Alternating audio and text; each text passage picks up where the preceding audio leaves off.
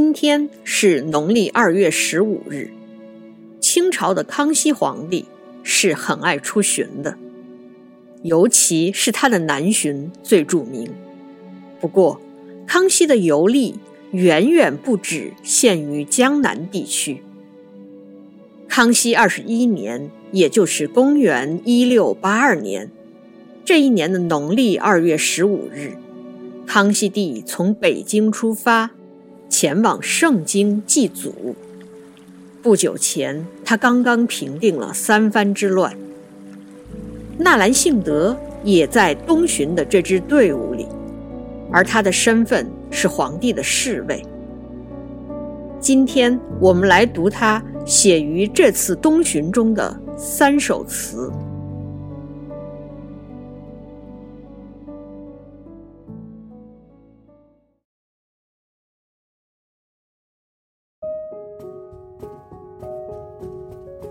长相思》清·纳兰性德。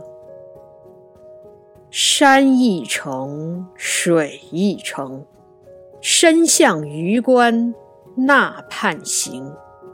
夜深千帐灯，风一更，雪一更，聒碎乡心梦不成，故园无此。生，盛京就是今天的辽宁沈阳，这是清王朝入关前的首都。从北京去沈阳，即使是今天，我们也会先往东走。这也是为什么这次巡游被称为东巡，而不是北巡。从北京往东会经过很多地方。山海关是其中很重要的一站。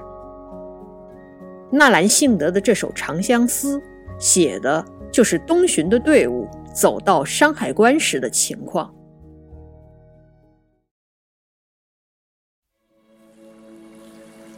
山一程，水一程，身向榆关那畔行。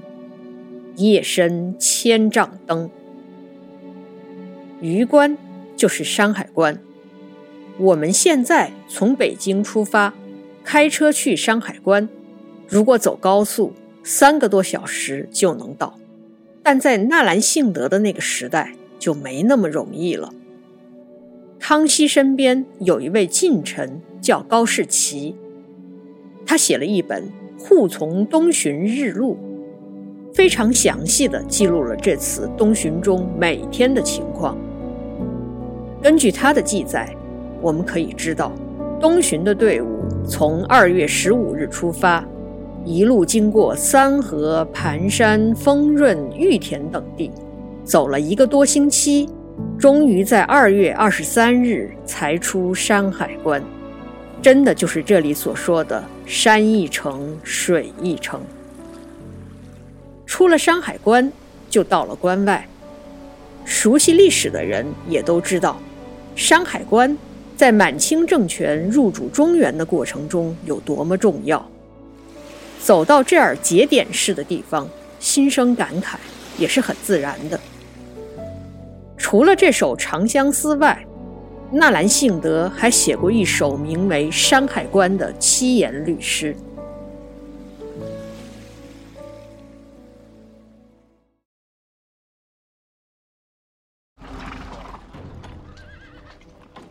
这支东巡的队伍总共大约有七万人，随行的有后妃，还有皇太子等人。皇帝的巡游不是行军打仗，所以该停下来休息的时候就得休息。高士奇的书里称之为驻跸。夜幕降临后，他们要在野外宿营。作者没有平铺直叙，也没有具体的写某一个细节，而是描写了一个画面：夜深千丈灯，一眼望去，只看见一片星星点点的灯火。王国维先生非常欣赏这一句，他称之为千古壮观。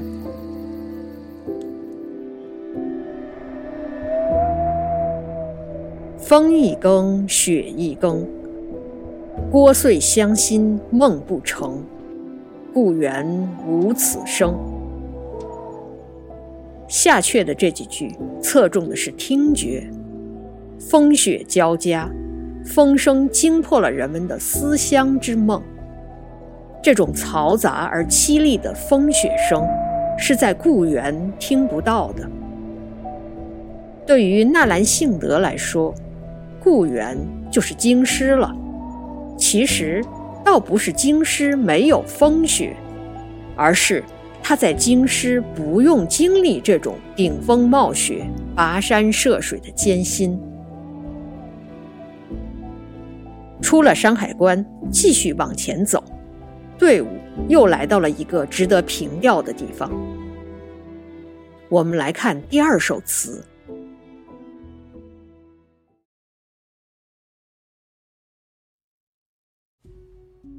如梦令》，清，纳兰性德。万丈穹庐人醉，星影摇摇欲坠。归梦隔狼河。又被和声搅碎，还睡，还睡，解到醒来无味。这里提到了一个地名——狼河。狼河就是白狼河，它还有另外一个名字——大凌河。这是一条位于辽宁西部的河流，是沟通东北和中原地区的一条交通枢纽。而在大凌河畔的大凌河城，当年皇太极带领军队和明军打过大仗。康熙这次东巡是要去祭祖陵，应该不会错过那些先辈们战斗过的地方。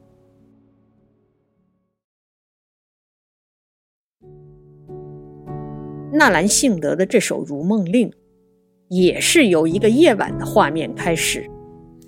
独自一人在军帐中饮酒，沉醉之时，抬头看星空，只觉得星光摇曳，星星仿佛要从天空中坠落。这是一组特写镜头加一个主观镜头。晚上，队伍停下来了，千万顶帐篷驻扎在大凌河畔，而我们。接下来看到的是一个人在帐中独饮，再接下来，也就是人喝醉了，也许是晚上视线不好。总之，他看到的是摇摇欲坠的星光。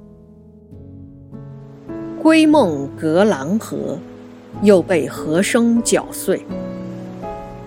这是说河水滔滔，涛声搅乱了归家之梦。根据高士奇的记录，我们可以发现，这次东巡来回都渡过了大凌河。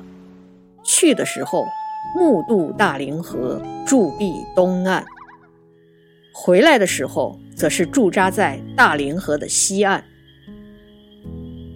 还睡还睡，解到醒来无味。这是说，还是接着睡吧。因为我知道，梦醒之后，生活就会失去很多滋味。归乡只能在梦里实现，可见这想家的心情有多么强烈。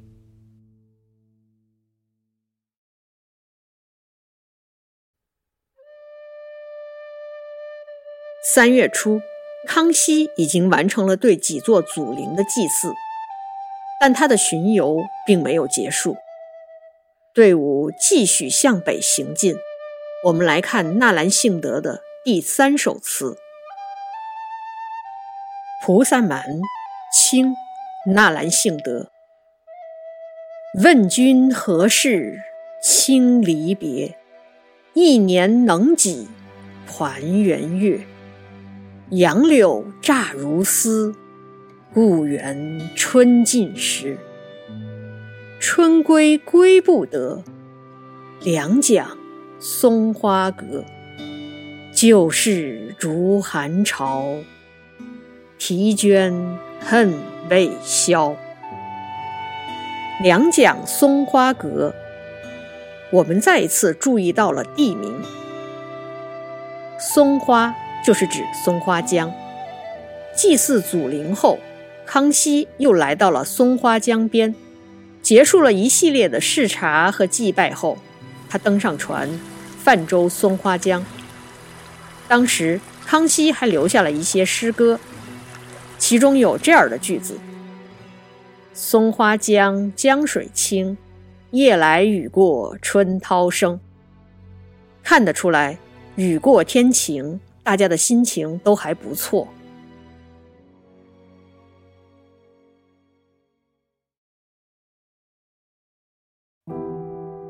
我们来看纳兰性德的这首《菩萨蛮》：问君何事轻离别？一年能几团圆月？杨柳乍如丝，故园春尽时。依然是在表达对亲人的思念。一年中常分别，聚少离多。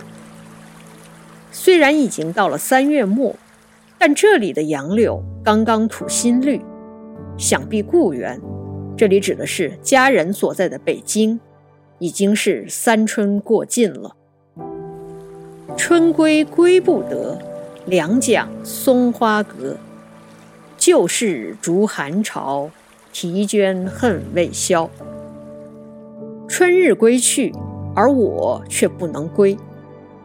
一条大江隔着归路，往事如同寒潮一样渐渐退却。但在杜鹃的叫声中，忧伤又袭上心头。很多地方。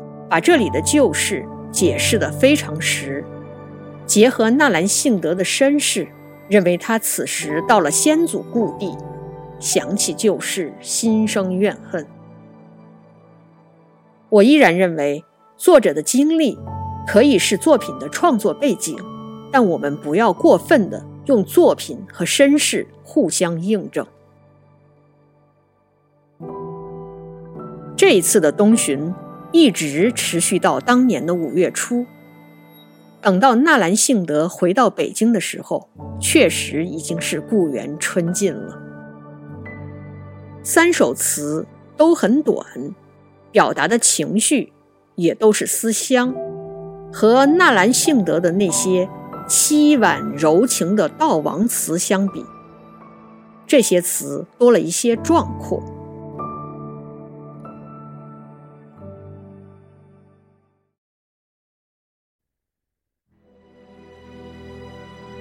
作为皇帝身边的侍卫，有很多事情要做，也有很多责任要承担。在陪同康熙东巡的路上，也许写诗填词才是他最放松的时候吧。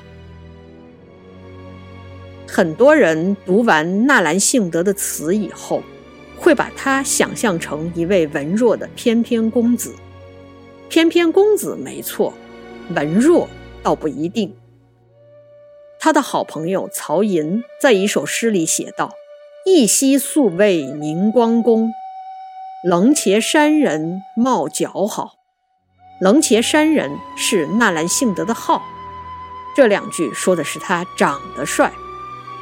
如果我们读《清史稿》里他的传记，就会看到这样一句话：“数岁即习骑射。”稍长公文翰，这说明他很小就学会了骑马射箭。能做皇上的侍卫，应该不只是会写诗填词。在纳兰性德的墓志铭里，还有这样的描述：其护壁时，毡帐内雕工书卷错杂左右，日则笑列，夜。必读书，书生与他人鼾声相和。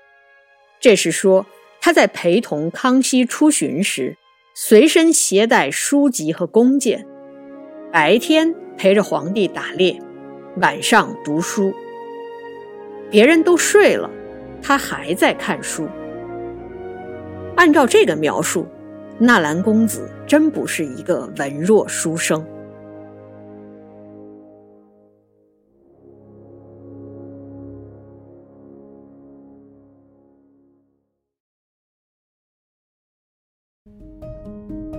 和同时代的很多人相比，纳兰性德有更多的机会走出京师。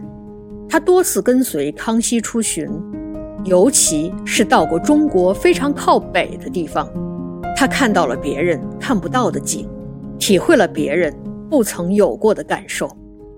当然，最重要的是他的才气。于是，写出“人生若只如初见，何事秋风悲画扇”的纳兰性德，也能写出“赛马一生嘶”。残星拂大旗，这样的句子。